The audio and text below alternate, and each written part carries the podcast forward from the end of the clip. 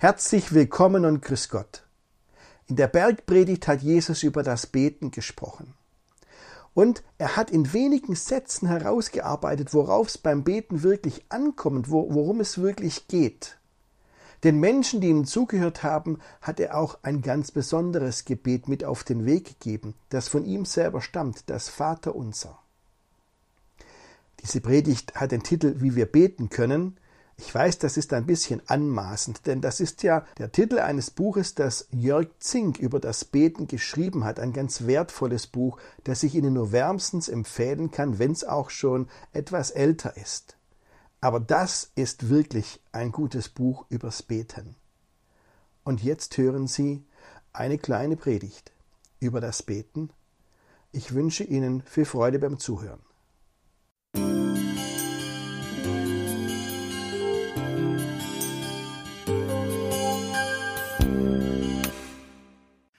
Vor zwei Monaten hat das angefangen, liebe Gemeinde, mit den Online-Gottesdiensten. Da kam das Verbot der Gottesdienste wegen der Pandemie. Und das war ja nachvollziehbar, aber es war, war noch nie da gewesen. Seit der Krieg zu Ende ist, hat es das wirklich noch nie gegeben. Ich hatte auch echt Schwierigkeiten, mich dran zu gewöhnen und mich damit abzufinden, aber es war richtig. Und damals, Mitte März, hat unser baden-württembergischer Landesvater Winfried Kretschmann dann eine wichtige Unterscheidung getroffen. Er hat gesagt, das Beten wird nicht eingeschränkt, sondern es wird das Beten in der Gemeinschaft eingeschränkt. Und dann hat er noch dahinter gesetzt und da hat man wirklich wieder den Schalk im Nacken gespürt. Er hat auf Jesus verwiesen und hat gesagt, Jesus hat doch das Gebet im stillen Kämmerlein empfohlen und dieser Empfehlung könnten die Gläubigen jetzt ja folgen. Naja, da hat er den Nagel auf den Kopf getroffen. Das Gebet im stillen Kämmerlein. Wir haben dann Folgendes gemacht. Wir haben mit den Online-Gottesdiensten beides kombiniert. Sie sind zu Hause, in ihrem Kämmerlein, wie still das ist, weiß ich nicht von hier aus. Und wir haben gemeinsame Gottesdienste, die Online-Gottesdienste und sind auch so miteinander verbunden. Verbunden, auch wenn alle zu Hause sind. Aber diese Sache mit dem stillen Kämmerlein, was hat Jesus damit eigentlich gemeint? Ich lese Ihnen mal den Abschnitt vor, ein Abschnitt aus der Bergpredigt, Kapitel 6 im Matthäusevangelium, in der Jesus das sagt mit dem Kämmerlein. Still sagen nur wir, in der Bibel steht es anders, aber es ist das Kämmerlein. Wenn ihr betet, sollt ihr nicht sein wie die Heuchler, die gern in den Synagogen und an den Straßenecken stehen und beten, um sich vor den Leuten zu zeigen. Wahrlich, ich sage euch, sie haben ihren Lohn schon gehabt. Wenn du aber betest, so geh in dein Kämmerlein und schließ die Tür zu und bete zu deinem Vater, der im Verborgenen ist. Und dein Vater, der in das Verborgene sieht, wird dir's vergelten. Und wenn ihr betet, sollt ihr nicht viel plappern wie die Heiden, denn sie meinen, sie werden erhört, wenn sie viele Worte machen. Darum sollt ihr ihnen nicht gleichen, denn euer Vater weiß, was ihr bedürft, bevor ihr ihn bittet. Darum sollt ihr so beten. Unser Vater im Himmel, dein Name werde geheiligt, dein Reich komme, dein Wille geschehe wie im Himmel so auf Erden. Unser tägliches Brot gib uns heute und vergib uns unsere Schuld, wie auch wir vergeben unseren Schuldigern. Und führe uns nicht in Versuchung, sondern erlöse uns von dem Bösen. Denn dein ist das Reich und die Kraft und die Herrlichkeit in Ewigkeit. Amen. Denn wenn ihr den Menschen ihre Verfehlungen vergebt, so wird auch euer himmlischer Vater euch vergeben. Wenn ihr aber den Menschen nicht vergebt, so wird auch euer Vater eure Verfehlungen nicht vergeben. Aus diesem Zusammenhang kommt diese Redewendung vom Beten im stillen Kämmerlein.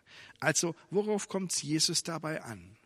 Naja, ich glaube, wir kommen auf die Spur, wenn wir uns mal anschauen, was Jesus sagt, wie wir nicht beten sollen. Da malt er uns Menschen vor Augen, die an der Straßenecke stehen und öffentlich und laut beten, damit es alle sehen und alle hören. Und da merken wir gleich, also das ist ja nicht der Sinn des Gebets. Das ist ja ein Missbrauch des Gebets. Und dann malt Jesus das Bild vor Augen von Menschen, die plappern und plappern und reden und reden, weil sie meinen, sie müssten Gott irgendwie breitschlagen, weil er von sich aus sowieso nichts will. Und da sagt Jesus, nein, das macht nicht. Das ist ja echt stressig, wenn man Gott so breitschlagen muss irgendwie. Es ist auch viel zu menschlich gedacht von Gott. Also, Beten soll keine öffentliche Selbstdarstellung sein und es soll auch kein Leistungsdruck sein, kein noch so frommer Leistungsdruck. Religion ist keine Show und Religion braucht auch kein heiliges Getue, braucht kein Salbadern. Beten, das ist nicht krampfhaftes Frommsein wollen und es heißt auch nicht, dass man irgendwelche Wunschlisten abarbeiten soll. Jesus sagt, Gott ist doch ganz anders. Der freut sich, wenn ihr mit ihm redet und er hört euch. Er hört euch zu. Gott verlangt keine fromme Leistungsschau oder sowas. Deswegen verfälscht das Gebet nicht. Geht nicht an der Sache vorbei. Macht's nicht so kompliziert. Und genau an dieser Stelle hier kommt das Kämmerlein ins Spiel. Wir reden immer vom stillen Kämmerlein, ist auch sicherlich nicht falsch. Dieses Kämmerlein übrigens, wenn man das mal wörtlich übersetzt aus dem Matthäusevangelium, das ist die Speisekammer in einem ganz normalen jüdischen Haus, wie es damals zur Zeit Jesu üblich war. Also die Kammer im Haus, in der die Vorräte lagern und in der so noch manches andere Zeugs steht, das man alles nicht braucht, aber da ist es aufgeräumt. Und jetzt sagt Jesus, da gehst du rein in dieses Kämmerlein und dann machst du die Tür hinter dir zu und dann betest du. Und somit wird klar, was Jesus eigentlich will. Er will sagen, beim Beten, da geht's nur um dich und Gott, um niemand anderes, um nichts anderes, nur ihr zwei. Und nur Gott hört zu und sonst niemand. Und das ist Beten. Heute wäre ja, wie ich vorhin gesagt habe, schon Konfirmation. Und bei dem, was die Konfirmanden dann auswendig sagen würden aus dem Katechismus unserer Landeskirche, da käme auch dieser eine Satz vor über das Beten. Das Beten ist eine Rede des Herzens mit Gott in Bitte und Fürbitte, Dank und Anbetung. Also wir bitten für uns, wir bitten auch für andere Menschen, das ist die Fürbitte. Wir sagen Gott Danke und wir loben ihn und beten ihn an. Und was nicht in diesem Satz drin steht, manchmal sind wir einfach nur still und sagen nichts und schweigen vor Gott. Auch das ist Beten. Aber Beten ist immer so ein inneres Gespräch mit Gott. Das wird deutlich, wenn Jesus sagt, bete im Kämmerlein. Du allein und Gott und sonst niemand. Da kannst du dich dann auf das Wesentliche konzentrieren, auf dieses innere Gespräch mit Gott. Und für Jesus ist bei diesem Gebet nur eine einzige Sache wichtig. Ganz viel soll nicht sein, braucht man nicht, kommt es nicht drauf an. Aber diese eine Sache ist Jesus wichtig, nämlich Aufrichtigkeit. Aufrichtig sein. Ganz bei der Sache sein, ehrlich sein. Und dann wenn du so betest, sagt Jesus, dann ist es eigentlich auch egal, ob du im stillen Kämmerlein bist oder in einer Gruppe mit anderen in der Gemeinschaft und im Gottesdienst zusammen bist. Es kommt auf diese Aufrichtigkeit an. Das ist Jesus wichtig. Kein Geplappere, keine Vorstellung für andere, nur beten. Und dann merken wir, dass Jesus weiterdenkt und auf eine Sache noch richtig Wert legt. Das ist mir aufgefallen an dem, was Jesus sagt über die Menschen, die Beten zur Show machen und die vor anderen öffentlich beten, damit die anderen das merken. Über die sagt Jesus nämlich, ich sage euch, die haben ihren Lohn schon gehabt. Und das ist eine furchtbare Sache. Das heißt, außer dem, was die jetzt beten und was die jetzt da gerade hier vormachen, kommt nichts rüber. Da passiert nicht. Ihr Gebet bewirkt nichts. Gott sagt, das kannst du lassen. Da brauche ich gar nicht weiter zuhören, wenn du für andere betest und nicht mit mir redest. Das Gebet, das so gesprochen ist, verändert rein gar nichts, ist hiermit, sobald es ausgesprochen ist, erledigt. Ein vollkommen kraftloses Gebet. Mehr als Show für andere kommt da nicht dabei raus. Dabei steckt im Beten so viel drin. Beispiel. Vor einiger Zeit bin ich am Bett eines sterbenden Menschen gestanden und die Ärzte waren sich einig, das geht nur noch kurze Zeit. Der Mensch konnte nichts mehr sagen. Es war absolute Stille in diesem Raum. Und dann war ich da bei diesem Menschen und ich habe ein Lied angestimmt. So nimm denn meine Hände und führe mich bis an mein selig Ende und ewiglich. Ich will allein nicht gehen, nicht einen Schritt. Wo du wirst gehen und stehen, da nimm mich mit.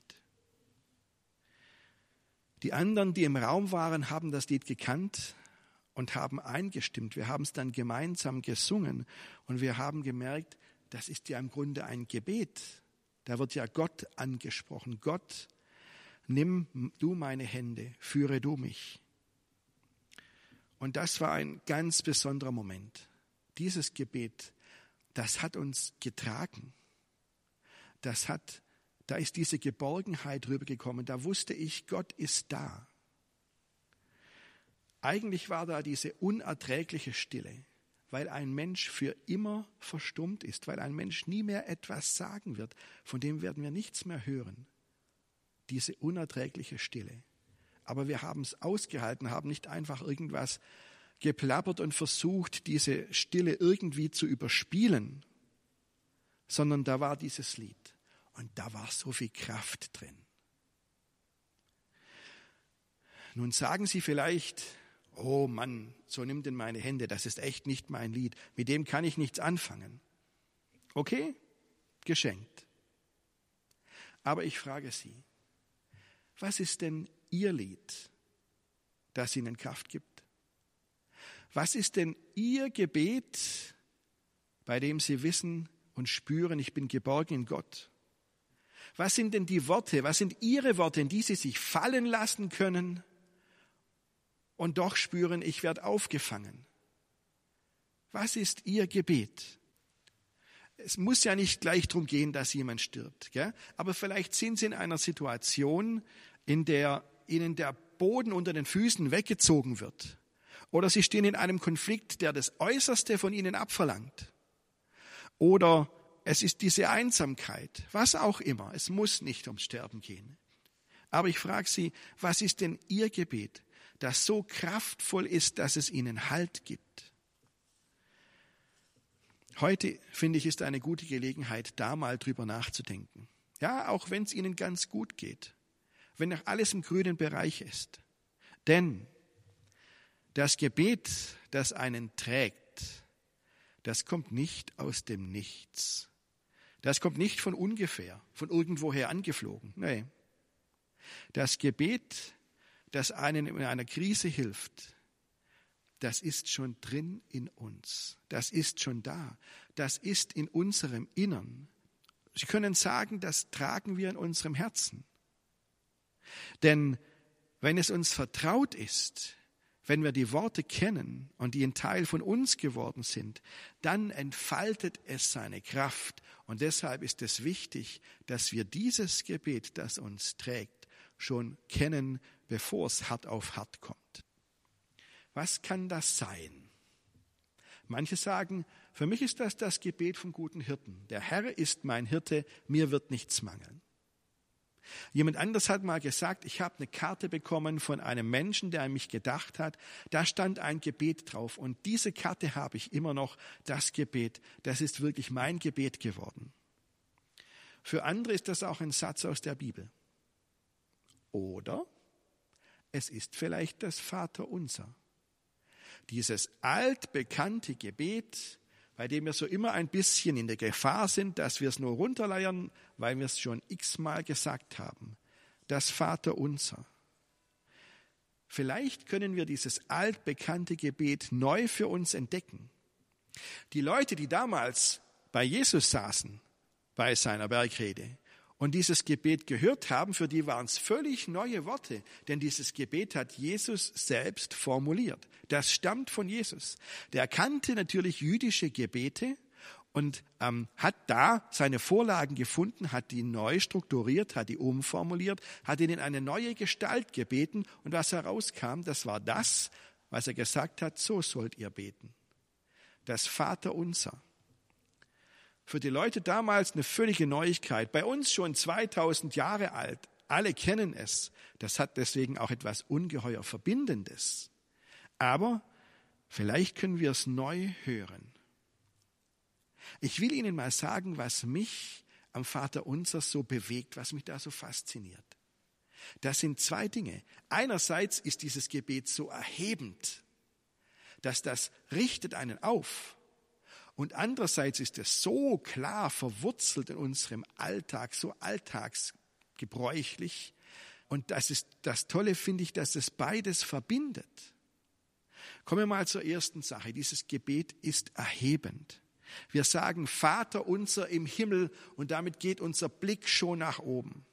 Wir mögen gefangen sein im Klein-Klein unseres Alltags. Okay. Wir mögen unsere Zwänge haben und unsere Grenzen. Aber wenn wir das Vater unser beten, dann lassen wir uns davon nicht gefangen nehmen.